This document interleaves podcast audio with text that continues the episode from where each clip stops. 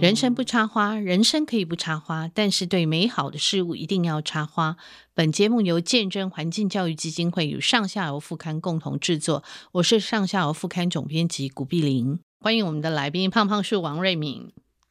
总编好，各位听众朋友，大家好，我是胖胖树。好，我们真的其实已经进入初夏了哈。那初夏的时候，其实这些虫毁啊都开始精力旺盛起来，很多这个菜虫也会盯紧这个叶菜类的蔬菜哈。所以有一个说法说，夏天要尽量少吃叶菜，宁可吃瓜哈。那如果讲到瓜，我们就会讲到说苦瓜，通常苦瓜哈，它是凉性的瓜类哈，它最适合夏天吃。而我有跟瑞敏聊过，我说苦瓜不是我小时候不吃苦瓜，他说他很爱吃苦瓜。 对，那苦瓜我真的觉得它不是小孩的菜哈。查了一下，它是源自于非洲，然后是葫芦科的热带和亚热带植物的藤本植物。可是我看它，我看了一下资料，我没有种过苦瓜。他说它的种植土壤要凉爽而不湿润。哎，瑞敏，你有种过土苦瓜吗？凉爽，其实不会啊，因真的为哦都大家都也都是因为苦瓜它跟诶、它跟木鳖果是同一属，对 对对，我看好像木鳖果，真的。然后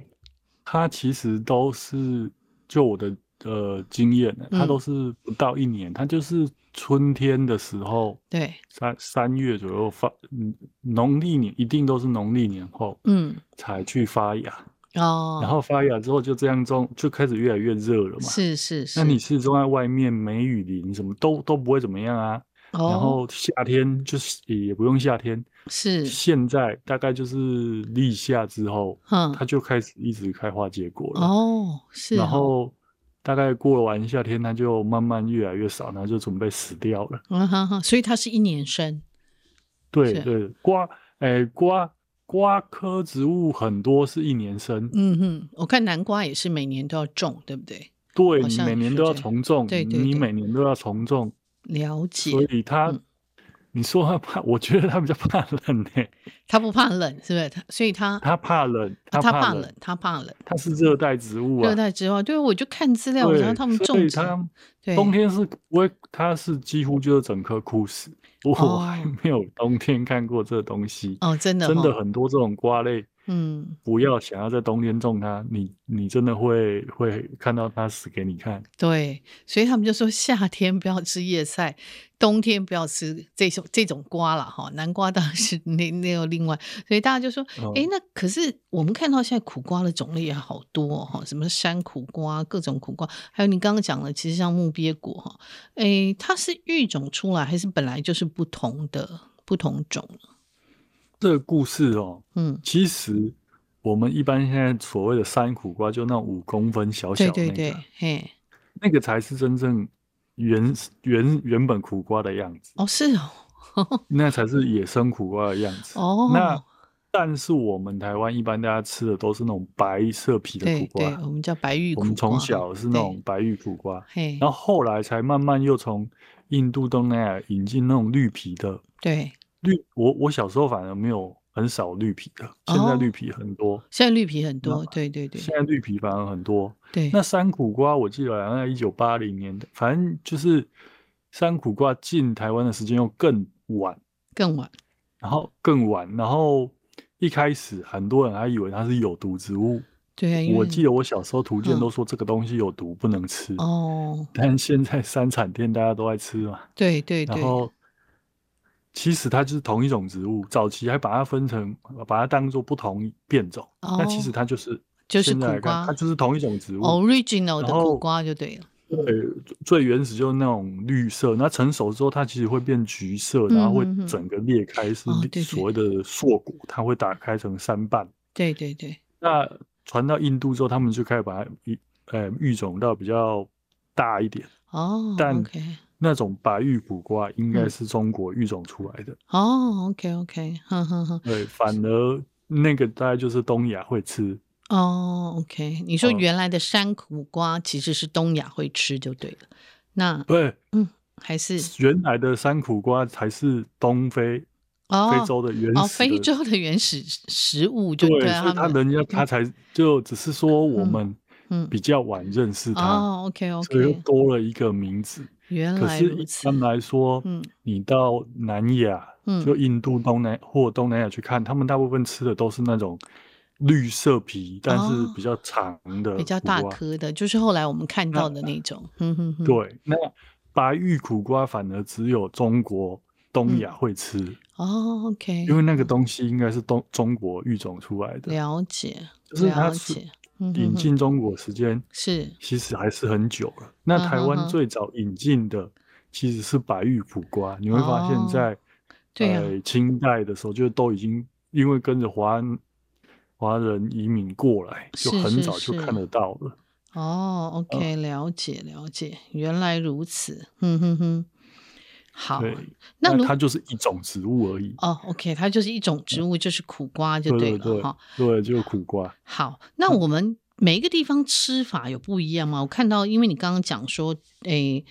中国有中国的吃法嘛，哈，那我看到越南啊，什么冲绳、菲律宾啊你，它原生是印度嘛，哈，土耳其啊，什么呃非洲，他们它都原吃，生应该是非洲洲了，哦非洲大啦家都非会洲吃，对，然后吃法可能不是那么一样，对但都是会想办法。但但是是你说不一样嘛，啊，呃，变也变不太出，因为会苦的东西，你大概就是要么煮 汤，反而嗯是我们很有创意的，对，我们还弄出炒了咸蛋呐、呃，那个咸蛋苦瓜。啊对对，什么那个一般大概你看他们就煮咖喱啊、炖汤啊，啊，就大概就老招。那么苦煮咖喱，哎呦，我想到就那个，嘿，嗯，牙都但是他们吃的苦的东西很多，真不的是只有这个，所以对他们来说，这个苦瓜算不苦的。对，就我跟原住民的朋友讲，也是他们觉得那个山苦瓜，那个那个一点都不苦啊，那个是那叫什么苦这样？对，所以我每所次以嗯，真的也还有很多很很会苦的菜啦，所以我对觉得，但会苦的菜你会发现哦，就嗯是很多其实都会回甘，哦而，且哦，都很多都会在夏天吃。嗯，因为去嗯去火，对不对？他们说会苦的对可以去火对，对，对退火。对呀、嗯然因后为嗯苦通对心嘛，哦，对呀、对呀、然后他们现在其实苦瓜，我们常常会看到他们把它晒干，然后切片晒干，然后来泡茶嘛，对不对？就是他们夏天就跟说夏天可以喝啦，就是你讲嗯的然那后个退火这样。哦，也有也有生吃的啊，就是做沙拉，沙拉对也有，对，嗯，嗯也有，所对以大概吃法差不多，对，嗯嗯，就没有那么没有那么复杂。嗯，哎、那嗯那你有种过其中任何一种吗？它其有啊，实也那个是很好种啊，它真的，呃，还会自己长出来。 你我去，可能可能它真的比较热带，中南部你真的现在很容易，嗯你只要有种植物花盆里面自己长出山苦瓜，一点都不奇哦怪，真因为的你啊吃一次大便它就出来了。哦，真的啊，哇，我我这对从来没看我过，我我们真的就是一开始以前还觉得它很可爱，去捡嗯种子回来种，嗯，现在不用了， 哦，它就会自己长出来。鸟自来，对， 啊，你只要长过，嗯，它就不会消灭。哦，是哦，嗯嗯哼哼它哼，现在中中南部就是规划植物啊，而且是哦很，OK 常见哦，河堤边啊，到是处是荒地啊，你都可以哦看得到它。嗯对对对，山苦经瓜我还看过泛不滥少。对啊对对，我在我去屏东看他们那个学校的农地旁边就有长出山苦瓜那种小颗对的，对，很对很对，还很蛮多多的。他们说也不是他们自己种的，就是你讲的，他们自就己鸟冒来出的。。嗯对，应该一开是，始一开始真的是有人嗯，那个要吃嘛，可以嗯种嘛，是啊是，鸟吃了，嗯，可能人你只要一颗没采到，它一颗里面种子那么多，对，鸟吃一次到处排移就不去了哦。，就就对，真的它是它真真的很适应中南部的气候。你只要你发现，只要春雨一下，哇，它就嗯全部都发芽了。了解，是是，所嗯以苦，所以要种苦瓜其实也不难，自己也可以种来吃了哈。可以可以，你吃嗯你吃完，但说真的，吃完嗯，收种子，一般那种白玉苦瓜那种就那种就稍微需要那种植株又比山苦瓜更巨大，嗯嗯嗯啊所以你一般就花盆种可能就长不好。是，哼哼哼嗯哼，哦，了那个解。真的需要很大的棚架。如果山苦瓜就是小花盆种，它真的就会长出来了。嗯，所以可以嗯来试试看，就是以后如果吃一吃，把它丢在那个花盆里面，它可能就会自己长种子可，能要把种子留下来，哦，留下隔年嗯隔年再种。对。哦你，OK，你如果比如说你现在吃，现在种，可能还有一点戏。哦如果，OK，再晚一点，嗯都太晚了，它就没没戏唱了。嗯哦，OK，OK，了解。 所以，所以它是夏天的夏天的对对食那个食材哈。对对，嗯那那我们那再来讲夏天，还有像丝瓜也是很受欢迎哈。丝瓜我想就，呃，小孩子虽然软软的东西，很多小孩不吃软软的东西，可是还可以接受，因为真的没那么苦哈。那丝呃，其实夏天的呃餐桌的常客真的丝瓜蛮多。台湾以前我们小时候就叫它菜龟嘛，我妈都说菜龟，后来才对发现对原来菜龟就是丝瓜哈，听起来很本土。可是丝瓜其实它原产地是印度的次大陆，是不对是？那嗯台湾最早是那种圆筒型的，对不对？我记得那时候小时候吃的那种菜龟就都是圆筒型的，对，对。然后那种我们叫圆筒丝瓜，哦、o k 然后后来有这个角瓜嘛，哈，就是又叫它澎湖丝瓜哈，那就是生长在澎湖为主哈。然后近年我们有看到比较矮的叫什么苹果丝瓜，哈，好，诶就是也是还好几种品种。其实，请问这些丝瓜它进台湾的这个呃时间，还有就是为什么角这个角瓜一定只能种在澎湖呢？台湾好像真的相对少呃，先说哦就澎湖那种绞丝瓜，嗯跟一般的圆筒丝瓜是嗯完全不同的物种，啊，它的拉丁学名是不一样的哦，但已经不是品种的问题了。嗯嗯嗯，但是其他的丝瓜，不管稍微长一点、稍微矮短一一点点的短一苹果点丝嗯瓜，还嗯是怎么样，嗯。它都是圆筒丝瓜的品种。哦，OK OK，呃，只是说不同时期，它可能一直培育出不同的品种。像我小时候，丝瓜可以长得跟腿一样大，哦，这但我哎，小我时好像候有的看过，腿呃，可以，我还开玩笑说，根本可以当枕头了。可是那个不是很瓜吗？就是里面纤维很粗，嗯没有，就是就是一定会，呃，就留一条来做那个菜瓜做布，就是你要留种哦，啊，刘就总，是哦每每年我哦我，OK 阿公会留种啊，是是是，就会嗯留一两条，诶，大概一条就够了。再来嗯是有时候还有丝瓜布的需求哦，对啊，那对啊，做像菜现瓜在，我不知道大家有一些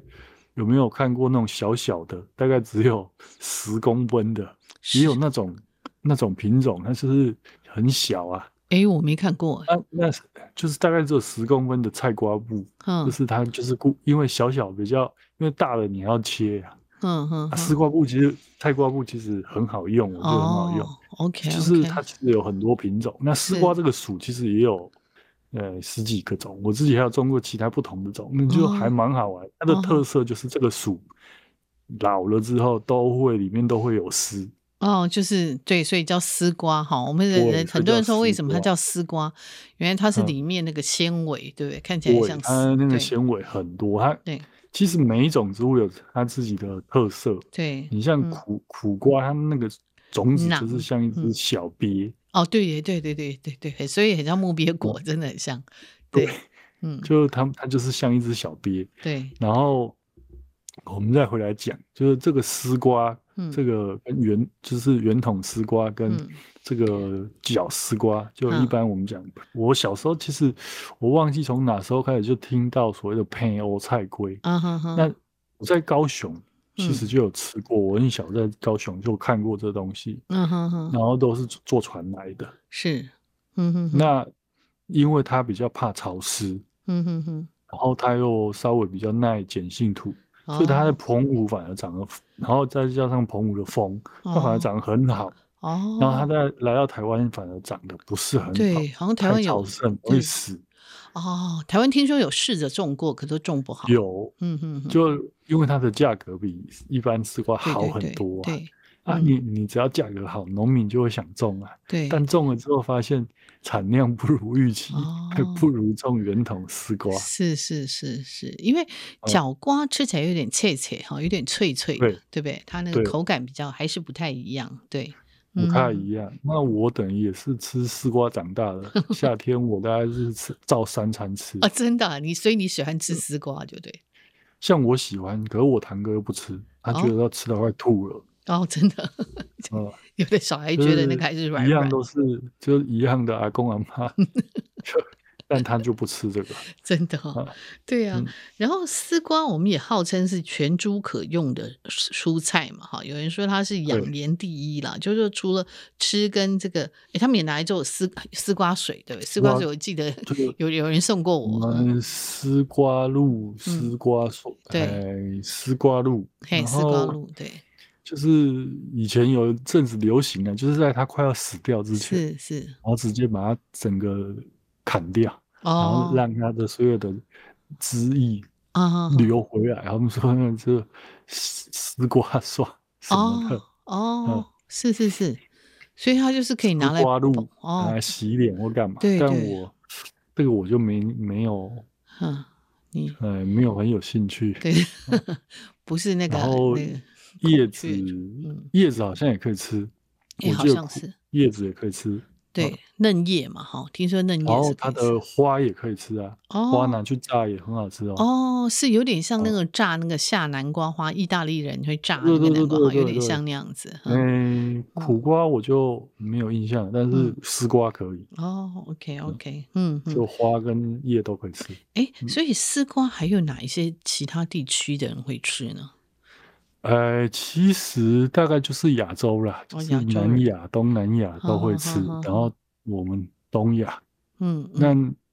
因为它毕竟就是很寿命很短，哦所以 OK 你说东北亚可不可以种？可以，就是在不冷之后开始种。哦，OK，它真的很怕冷哦，是是你不能是太早种。我们算是可以比较早种，了然后解，可以，所以我们收成期间会长一点，嗯哼哼哼但哼他们只是收成期间比较短，哦不是不能 OK 种。啊了解了解，嗯哼，诶，那我们我们再讲这个丝瓜哈，接下来还有一个我这个我就很很爱吃那个那个胡呃胡瓜哈，小黄呃大黄瓜了哈，诶，以前我记得我小时候我妈都是拿来就把皮削一削嘛哈，然后把它对，呃它是横切，然后把它对切哈，里面那个囊挖挖出来，然后我妈对就会做自己做肉丸，她就会煮那个胡瓜肉丸汤。哎，我都觉得哦气龟了哈，气龟啊，气嗯连气龟啊它汤哈，对嗯对。那为什么叫气龟啊呢？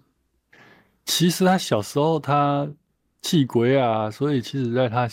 幼瓜的时候，其实他表皮都是很多的棘刺，哦，哼哼哼所以叫气鬼啊，嗯是哼刺瓜。刺瓜哈，嗯，对，那一般我们台诶、台语叫气鬼啊，国语嗯叫黄瓜。对对那对，早期你会发现它叫胡瓜，对因为说是张骞通西域从对印对度对对带回对来的对，。都这样讲，嗯然后嗯对，它、嗯其实它也有好几个品种。那为什么叫黄瓜？嗯。因为对为什成么熟的时候整条是黄的，哎，我有看过，我以为是不哦同的东西，以前我都以为是不同的东 西。然后像我们吃所谓的大黄瓜是比较长、比较大的啦，嗯哼哼，然后小黄瓜，嗯，小黄瓜比较小、比较细、比较长嘛。是那其实还有后来还有不同品种哦，我有看过白色的，嗯，白色带绿纹，白色然的。后他们有人把它叫做泰国黄瓜什么的。哦，它啊其实像我们在吃饭呢，卤肉饭上面那个腌黄瓜，那对个好像又是另外一个品品种。哦，真的吗？对，哦腌黄瓜片那个，哦，你说那个个跟我们煮哦，OK 煮汤的是是那个也是黄瓜，但那是不同哦不同品种， OK，那有专门适合做腌的。是是就是回到我们上次讲，嗯人类哦很有趣，就是同一种植物，可是你为了不同的料理方嗯式，嗯嗯会会有不同，会培育不同的品种是是是来适合做不同的料理。哦，那大黄 OK，瓜可能很多人他就是做做煮煮汤汤嘛，嗯那小嗯黄瓜很嗯像后来很多嗯切丝啊、对切片啊，对甚至对拿来敷脸。我小时候我就看我姑姑他们都在 敷脸， 真的，对我记对得嗯，对小黄瓜，我们以但前小时候都是拿来炒比较多，对。但真正就一开始最初最初，它它是一种植物啊，嗯它其实就是一种植物。嗯 OK，然后，然后人类发现，你只要把还没有成熟的，就当它长很多，那你只嗯要摘掉其中几个，嗯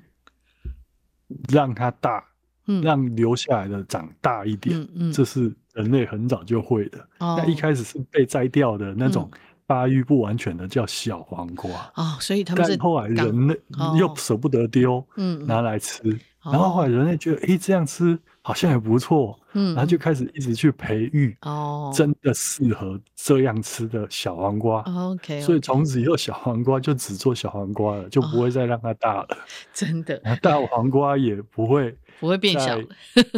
就是它嫩的时候采掉就采掉了。但是嗯其实比较我们讲它语讲比较 Q 系的，它还是会把它捡回来吃啊。哦，OK OK，就像嗯玉米，是玉米笋有玉专米门笋种哦，玉米有专笋门的种玉品米种，笋，对，没可错，是你在种其他玉米的嗯农民，他嗯还是会有摘掉其中几个，但那是个他也不会把它丢掉，他还是会把它当玉米笋吃掉啊、对对，只对是口感不没有那么好了。对对对，嗯嗯，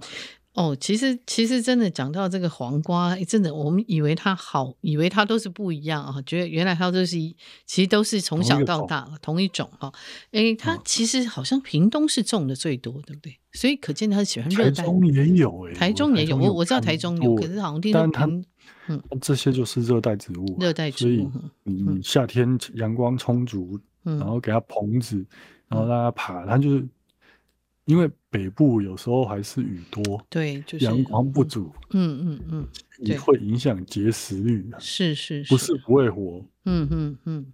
是不会活，嗯，但是就是你会发现这些作物几乎还是都以中南部为主，在当然中南部还是我们主要的粮仓嘛，嗯嗯嗯嗯哦，对对对，它主要是，诶，那可是我你讲到这个大黄瓜哈，我也在欧美嗯、呃去旅行的时候有吃过，他们好像是用在沙拉比较多，我也有吃过对，，其实其实都有，因为嗯嗯呃从印度，嗯因为印度等于是世界的餐桌哦的，最早很对对，很天早竺了，因为国的时你候，你哦看我们上次讲的茄子，对对对，那对它就是一个嗯，它就是一个往西亚、欧洲嗯或丝路来到东亚，是都但都是一个中间点是是是是，嗯嗯啊、嗯。所以所以哦很多东西，你看丝瓜也是，丝瓜也是，对对，然后像芒果对啊也是哈、对，其实、嗯、芒果嗯，它你看它的种小名就叫 indica 对对对对，啊、他们就说就但芒呃芒果是在印度的东北，哦，所以方向不太一样，但反正就是光是印度次大陆就长出了一堆嗯，好吃的东西，对，真的耶、嗯就是这样听起来，我们好多食物都是从这些蔬菜啊，哈，都是从印度来的。嗯，所以对其实它这是有早期传的到很欧多美去，然后欧美他们就比较有习惯用，因为他们通常他们不太拿这种东西来煮汤嘛，所以他们就是真的是大部分都加在沙拉里面。我吃过，大部分都加沙拉，嗯，嗯。不太会把它拿来煮汤。煮汤好像是我们我们比较会喝清汤嘛，哈，我比较我们好像很什么东西都很喜欢拿来煮汤，煲汤，对对，对因为我们喜欢那个味道，我们那煮哦对汤之后那个味道特别好。对，我嗯觉得这是我们的嗯习惯。嗯，对，然后像我们在讲说，在还像瓜有一种，我们常常都会开玩笑说“见不啊行菜龟”哈，就是对不啊就是护瓜嘛哈，诶，也对就是葫芦哈，诶，对这听说是人类最早种植的植物之一啊。对，它种植的历史可是很久远了。嗯就是如果我跟大家说嗯，葫芦嘿不，是东亚的植物，可能很多人会跳起来。他说你在说讲什么？那不是《诗经》就有写过的对植物呀、吗？十进冰封就有写啊。 对七然月后食瓜，八月断胡，哈、对。可是哦，你会发现，嗯，全世界所有的文化嗯，都有挖出几千年前，甚至将近一万年前的葫芦。对，最可怕的是，连墨西哥都挖过。墨西哥秘鲁啊，听说都有对挖到出处几千都有年对，还有埃那及葫芦，埃对，及就，然后呃这个新几内哎新几呀内亚到处你会发现全世界挖过，而且嗯全世界都把它当做同一种东西来用，就是嗯哼容器，容器，哈、但对它可以吃啊，对呀、它可以对啊吃。嘿，那很有趣，就是它的发源地其实是在东非，哦，所是以哦它是它是 露目西的前人类就 Lucy 对， 露就西， 人类学家、人最植物早学家发研现究的，它应该就是人类几乎是最早栽培的作物，哦跟，OK，着人类迁大迁徙的脚步去到了世界各地。哦，哇，这个很有趣，所以这个是人类学家应该会要很熟悉的植物哈、如果这样讲的话，对不对？嗯，嗯所有的嗯所有的嗯考古嗯都会发现这个东西。，对，嗯都会发现葫你看芦，它可以吃，对放久了又可以干燥当嗯容器。对对对，嗯，如果你有看过制陶，你会发现制陶很不容易，所以在嗯人类不会制陶之前，啊，它需要容器。是是是，那葫芦就是一个天然的、很好哦用的、哼哼很哼巨大。你看对对它又有很多造型，它有上下圆的、中间对凹的，对对对也有上面食指像一个长柄的，对对对，哎有哎有还有一，个对对有有个可以像大碗的，对所以它对其实原本它就有各种造型。对，你这样讲，我想说水瓢那个字，对不对？就是瓢一个对瓜嘛，对不对？所以一那定个是也从是瓜来的呃嘛，对不对对？哦，对，哇全世界我看所有的考古挖出来都是做容器，欧洲也是装酒啊，对，然后只有就呃像华人文化多一个悬壶济世或哦，葫芦、葫葫芦芦，因为跟语言有啊关，哈哈哈哈哈，所以就对多了一些不同意涵。对，但其实它真的都是原始就是装容器嗯啊。那以前呃，你会发现，你看《本草纲目》，它会把长的、嗯短胖的，它要取它呃华语字，它有不同的字啊。嗯嗯它其实就植物学上面是同一种植物，就是是补啊，嗯哼哼哼，对就，是都叫补啊。哈哈哈，是，所以真的是，哎，它真的是一个人类陪伴人类很早的一种瓜类哈。我看那个，对他就说像日本人，他们是会把那个果肉晒干吃哈啊，有一些地方它会跟香料一起料理，因为它传了太多地方，我想大概每一每个地方吃的方法都不太一样。对那，吃法可能就不太一嗯样，可是就是容器这件事是一样的。是，那嗯我哎、那如果说酱卜啊，好不好种？其实都这是我们今天讲的这几这种都这还几种蛮啊好种的都很好种啊。是，呃，我常说就是在台湾的西部乡下，大概几乎家家户户都会吃都会种吧。有一些蔬菜或者什么不太好种，嗯就是很容易长不出来，或是你没有特殊处理，嗯嗯，它就会没有结实率。但它不会啊，你只要三合院有一块空地，嗯然后农历年后记嗯得把籽拿去发芽。嗯嗯它一开始发芽的时候，嗯，要不能直接种，因为怕瓜牛把它吃了。哦就是它 OK 长到一定的是高度之后，就把它移出去，就嗯可哼以晒太阳，全日照，哦，OK，OK，然后给它一个棚子让它爬，嗯哼哼哼，然后也不太需要理它，是是，哦偶尔高兴小朋友去尿尿，哦它就可以吃长点得养分很好，哦，OK，它就可以。然后，但是它就是需要大空间。哦哦，你，OK，看它一一株，嗯或你种两株，你嗯，几乎就包办了半年的 s- 的蔬菜，哦这么，OK，划算的，不管是嗯呃无啊、嗯气葵啊，嗯还是抠龟或是菜龟，嗯哼，都有这种特性，是就是包办办家里，所以。基本上哦，西南部的农民几乎都会种。那对如果大家都会种，嗯它就算是我我自己认为算是好种。唯一是就是台湾的虫都认识它们，对了对，吃叶子你就不要理它了，但是你要吃到果，你嗯不剥，嗯，那果一定会被叮，一定啊会被叮，他们会有那个对果实蝇哈，会在里面对，下所以一下，定要包，像是用报纸把它包起来，了解，才有得吃。是是是，我小时候的记忆就是跟嗯跟长辈一起包，对，包那个瓜哈，对，要用对白纸，我们都看那个白套子公公包起来纸套，也也不一定啊，像哦嗯，我们家就是拿报纸，哦，包起 OK，反正包起来就防虫就对了，嗯反正就是包起来就对，对，呃，是是，哦就包一层就就可以了。了解，嗯，嗯，好，然后还有一件嗯事哦，是，要给大家注意一下哦，嗯比较原始的丝瓜品种，嗯，不可以跟苦瓜种在一起。哦，OK，为什么？这样丝瓜会变苦丝瓜。哦，OK，好，要注意不是这一点只有很重我要。嗯所有 很多种的人好，都有类似的经验，好所以你不要想要又吃丝瓜又吃吃苦瓜，哦苦瓜，好，这个是很重要，今天很重要的知识奇啊。怪的知识又对增加对，了。小小小知识哈，那对这个还蛮重要的。好，我们就苹讲果丝瓜好像不会，好，哎，那我们好 OK，我们谢谢瑞敏今天给我们讲了这么多瓜哈，而且最后这个秘诀哈，你一定要听嗯到哈，就是丝瓜跟苦瓜原始的苦瓜种千万不要种在一起哈。然后对民间的俗谚其实讲春吃芽，夏吃瓜，秋吃果哈，冬吃根哈，大家照着嗯节气吃，其实大概都不会吃错东西哈，都会蛮好吃对的。好，对，那我们今天谢谢瑞敏喽。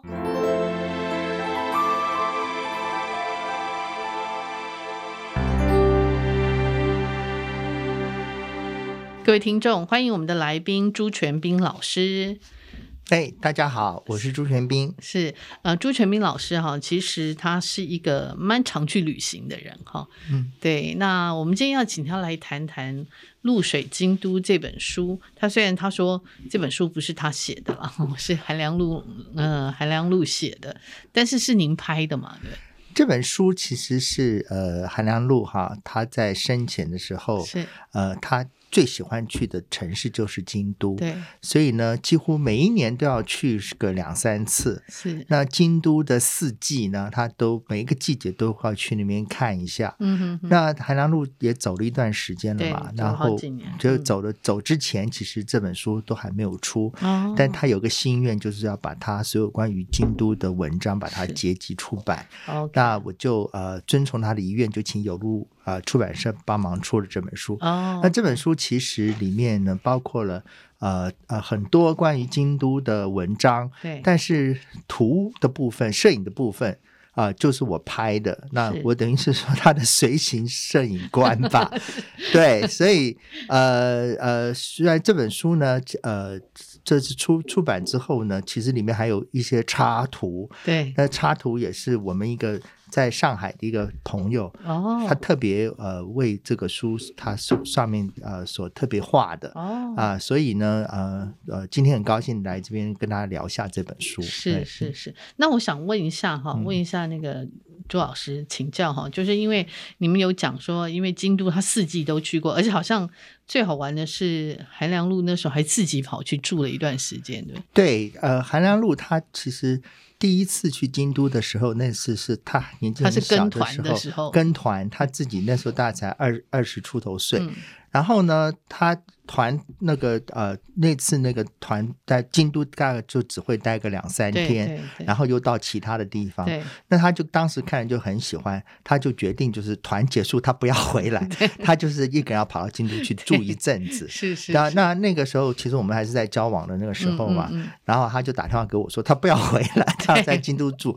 我说要住多久，他也说不出。他是不说哦，我我看看到够了，我再会回 来。就他就是每一天在京都过日子对哈，对然后嗯呃，等于是说把那个京都大大小小的这个呃巷弄啊是、店啊都弄清楚。嗯嗯那直到有一天，他那是跑到晚上的时候到那个清水寺哈，嗯嗯 嗯清水寺那边去玩，那他就待到很晚，晚上回来的 时候碰到一个好好碰玩到一个老太老太，太太哎，他说那个老太太的样子啊，就是就是看起来呃，好像是从那古代走出来的，让他这种吓了一大跳对，然后就打电话跟我说我要回来说了。可能是一个 sign，一要个叫他 sign，回来，要他哦回来嗯我看到那一段，我觉得好好 笑，真的是对，所以他终于回来，这样也待了很久哈。对对对，那他其实有讲说，哎，京都四季其实最不适合去就是夏天，对不对？对啊，嗯呃，这个我很同意哈，因为呃，京都它其实呃最美的啊、大家都知道京都呃你。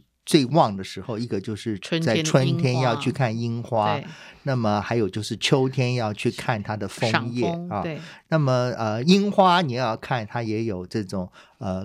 刚刚这个开始呃嗯花呃出出来的时候，他们叫这个初雪啊。嗯嗯嗯，那么也有呢，呃，花这个呃都很呃很那个开的很盛开之嗯后要落了哈，对，呃，他们叫吹雪。对吹雪的时候就啊是那吹个到处四处都是都是飘着那飘个着樱花的花花瓣，，嗯哎，就好像是看到是下雪一般的。嗯嗯所以你走在那个京都的街上，呃，因为它满街都是那个樱花树嘛，嗯你就走走走走，就是那个樱花的花瓣飘在身上，就好像落雪打对沾在身上对一样。呃，嗯但是那个呃樱呃樱花哈，因为要赏樱的人特别的多，所以呢，每一次我们去这个京都春天去的时候呢，都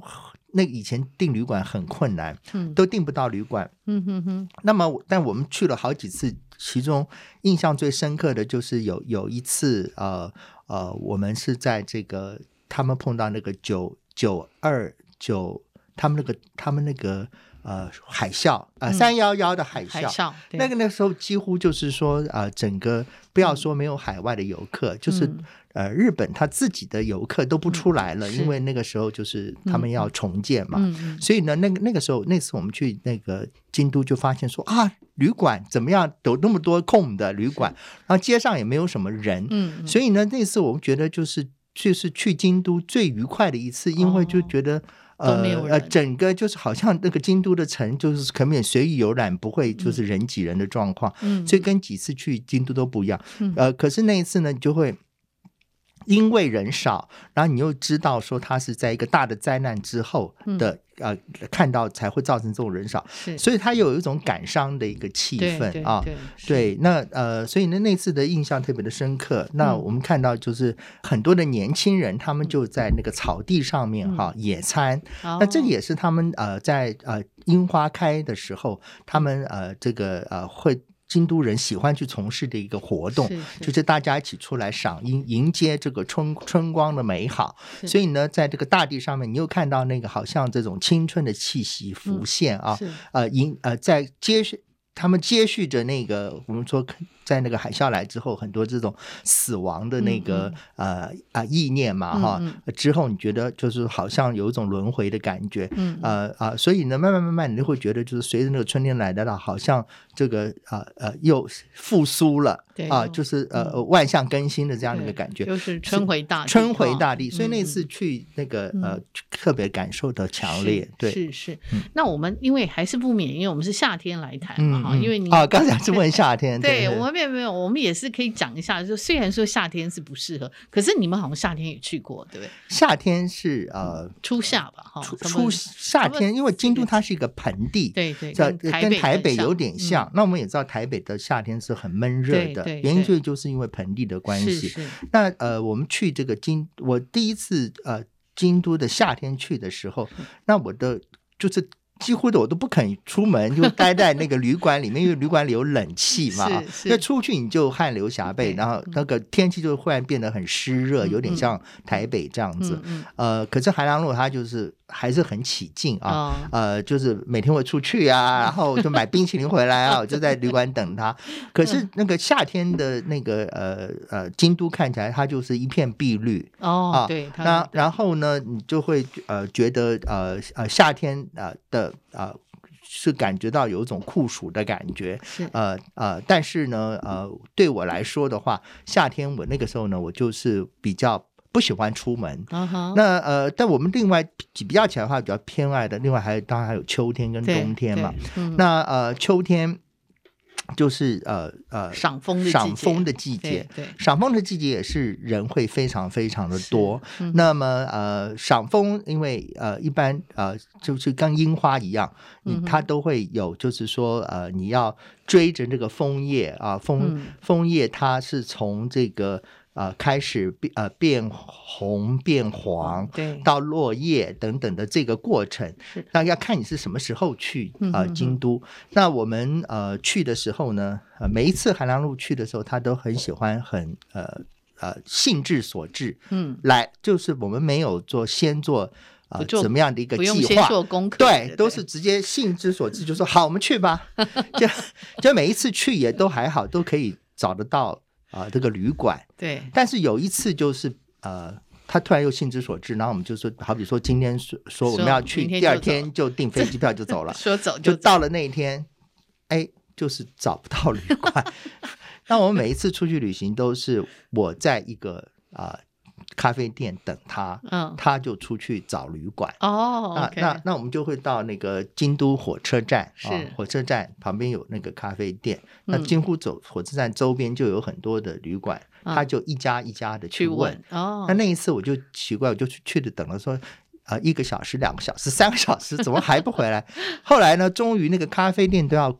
关门了，大概晚上七八点了。嗯是，他回来了，就说、啊他已经都问遍了啊，嗯，就是说那个时候正好在京都，他在呃呃办一个呃什么样的一个大的贸季易节大展哦或者 OK，OK 的之类的，所以旅是馆通通被订光了嗯。那我们嗯就之前没有去把它打听清楚。嗯，然后啊就后来他就说，呃呃，没关系，包在我身上。他又跑 去，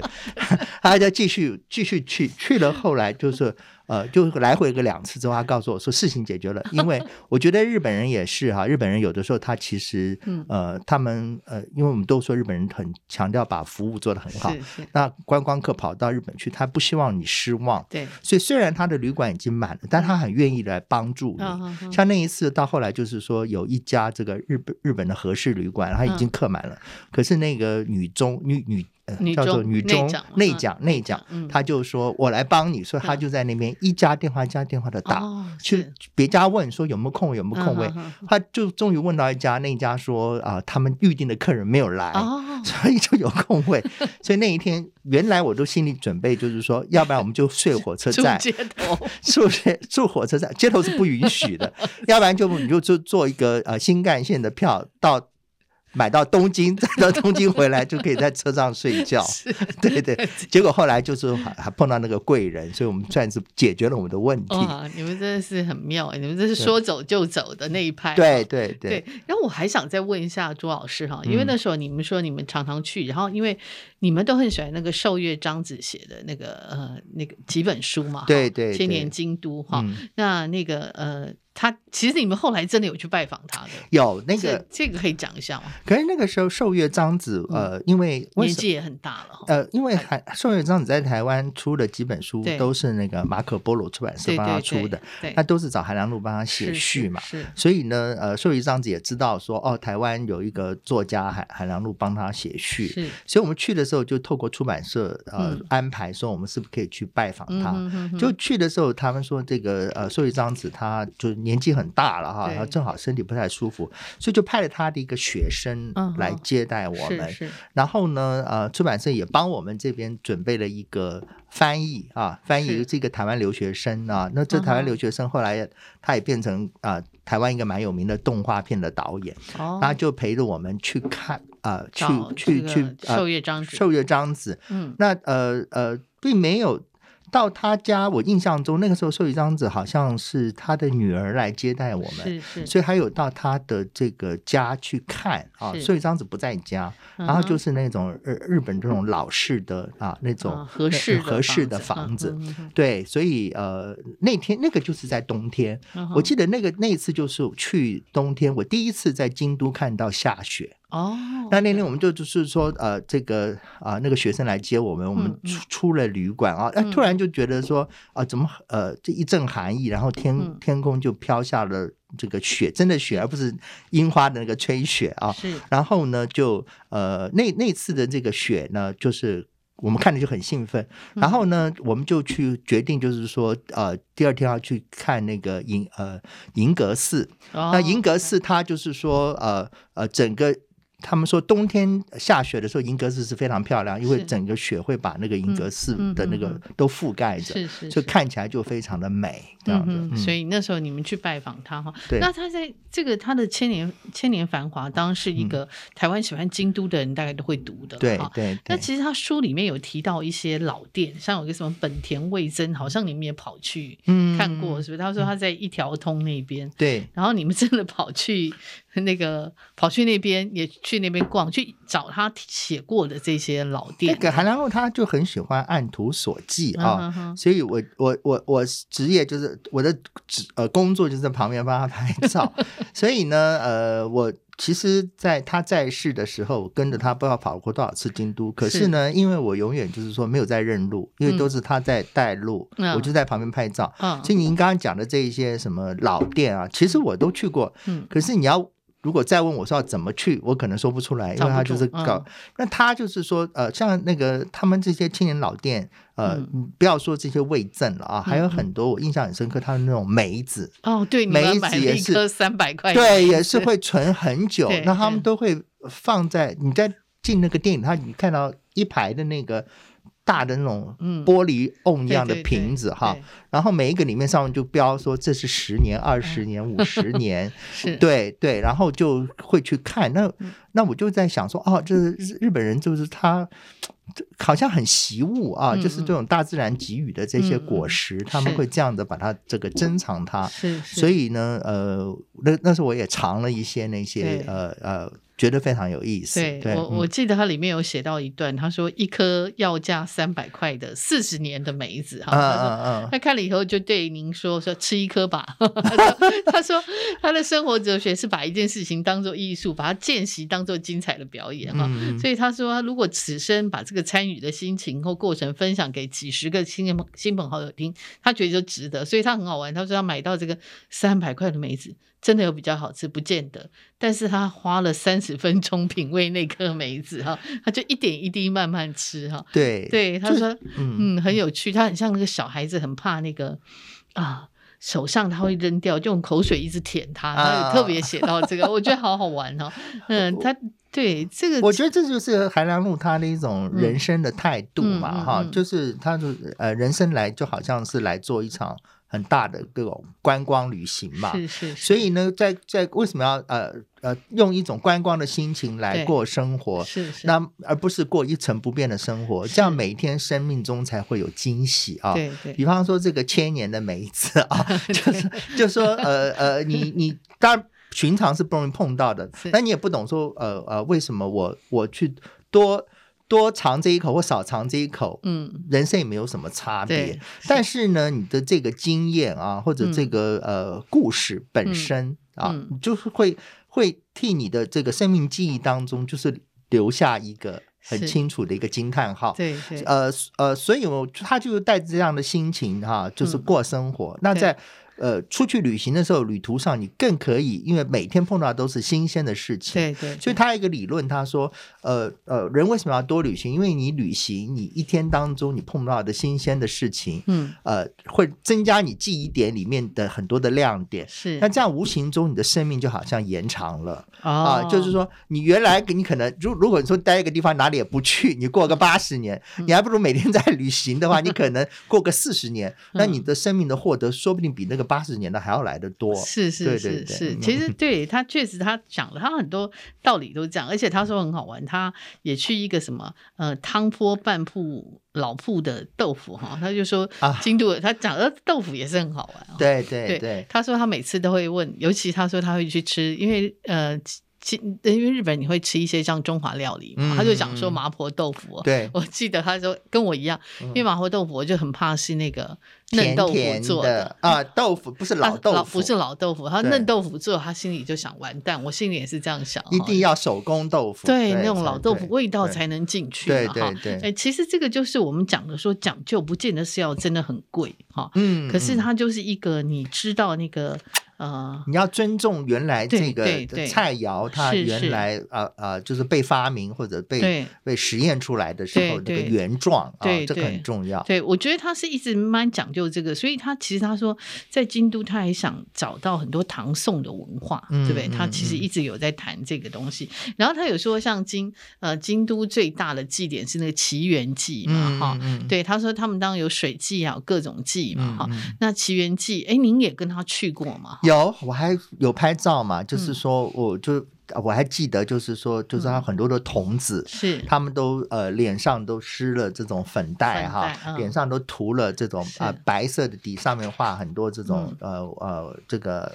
鲜艳的这个颜色颜。色，然后他们穿的衣服也很鲜是艳啊，那呃我我就是觉得特别喜欢他们那个色彩的感觉，哦就是那种粉粉的，然后呃很很有象征那种青春的啊、呃那种呃勃发的那种感觉，嗯哼哼然后一群漂亮的小孩就这样嗯街上这样走过去啊，是是。所以我对那个那个印象很深刻。对嗯对，嗯对，我觉得我去京都哈，其实我觉得有一个很大的差别，就是我们的小孩常常那个制服都穿的很丑，是是嗯然，后他们的制服都很好看，很挺哈、然后他们那个小孩的帽子，我记得他们有水蓝色的、啊、粉红色的、啊，然后都是干干净净。，嗯对对对，对我常那我那时候而且去都熨得很平整对，不会对我说那时皱候巴巴对的。对我对就我们台湾的小孩都穿的皱皱烂烂的哈、嗯然后质料都很烂的，我就说嗯最好看的时候，你给他那个穿最烂的衣服哈，啊最啊最青春的时候，你给他穿，这我觉得很可惜。可是日本这一点，我就其实常常我会观察，嗯我就我也蛮喜欢注意这些细那日节。本人就就比方我们在那个日嗯本呃旅游的时候，你会发现说，哎，你那个呃双目所至看过去，你看不到很丑的东西。真的，真你说的，原因是什么？原因是大家游客出来，他也很节制，嗯他不会把自己衣服穿的五颜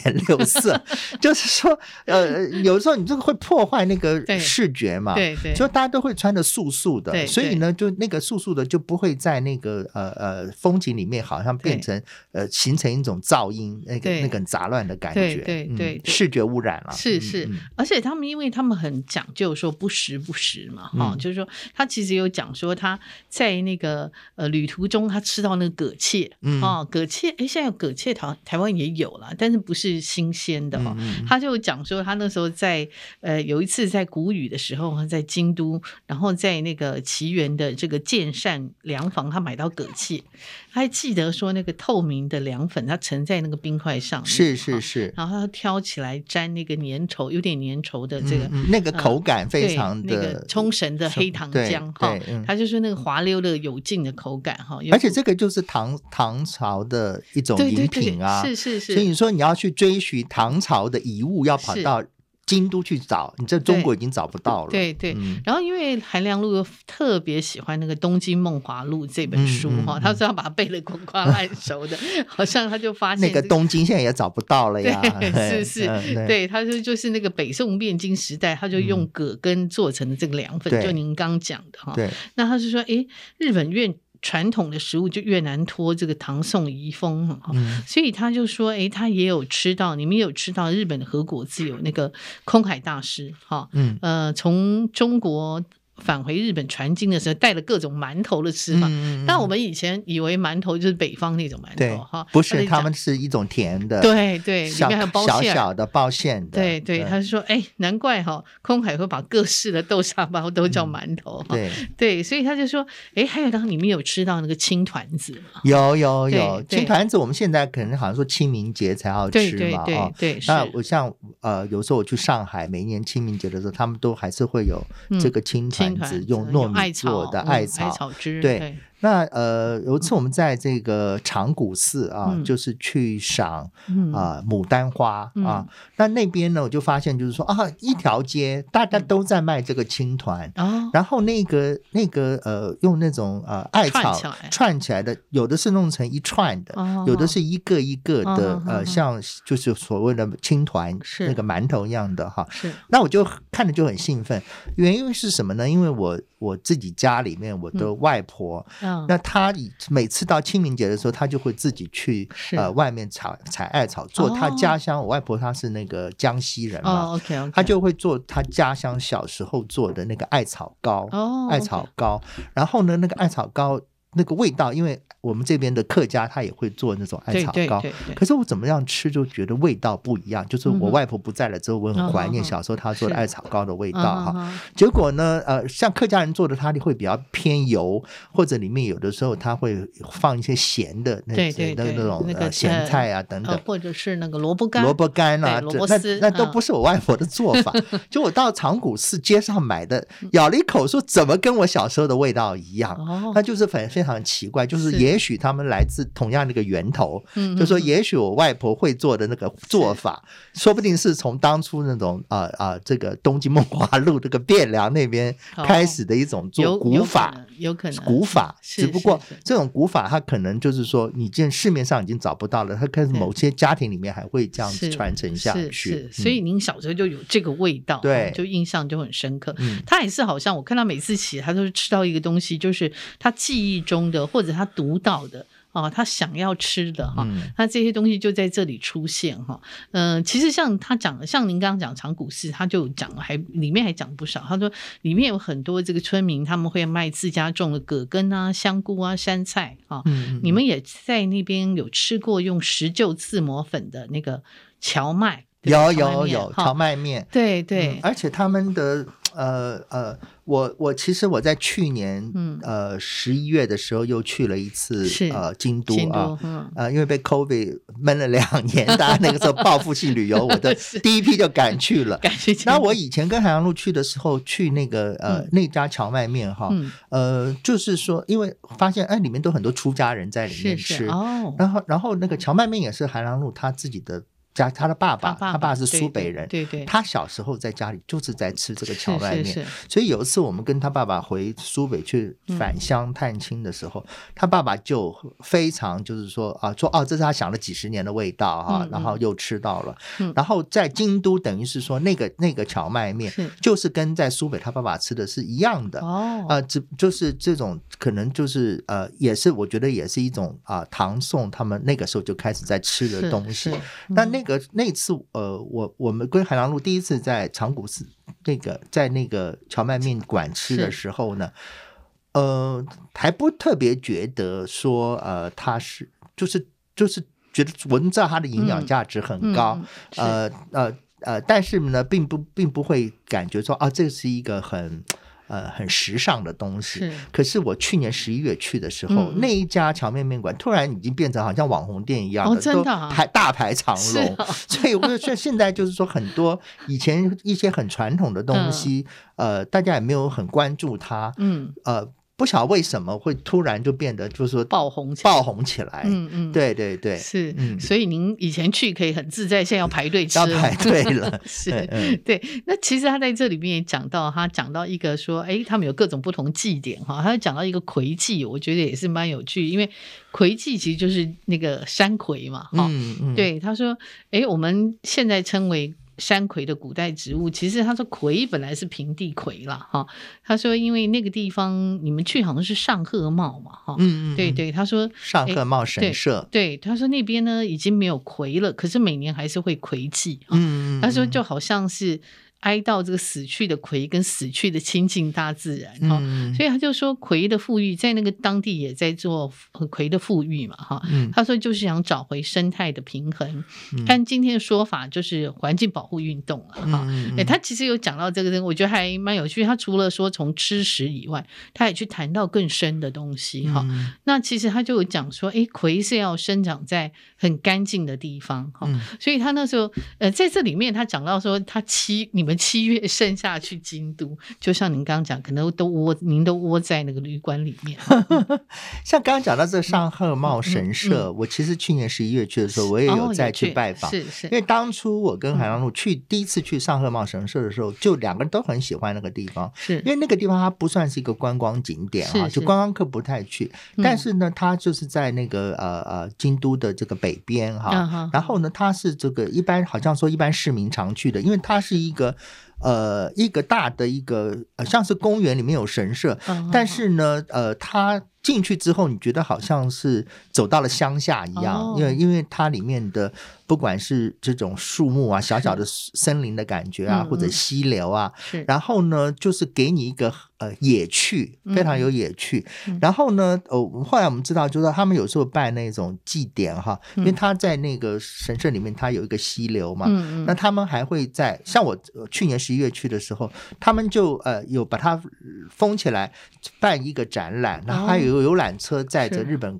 客人来看，嗯看什么呢？原来他就是呃呃在。一般我们讲日本就是做什么插花呀、嗯嗯什么什么流什么流的是啊，那是种插花。一般我们想说啊，这是室内的东西是啊，摆在家里面的啊，嗯嗯呃，客厅的供观赏的。可是那次他们是放在野外，哦，就是说他们会把那些不同的那一些呃日本的插花艺术的一个一个的成品放在那个溪流边，是是然后就让它跟这个大自然的这个风景摆在一起，哦而不像是一个室内的东西。了解然后日本观光客会来看，哦当然我是不太懂的，这个是不是一个祭典或怎么样，就表示我们刚刚讲，就是说，呃，他们就是说，呃，重重视这种生态保育，他可能是就是说，你这个花剪了之后，嗯呃，呃不要浪费，不要浪就费，差，然后他又把它放回在这个自然的环境中，让让他去体会到这种你要去保护生态，让是生态继续可以提供我们这些呃美好的植物的这样的一个概念吧。是嗯，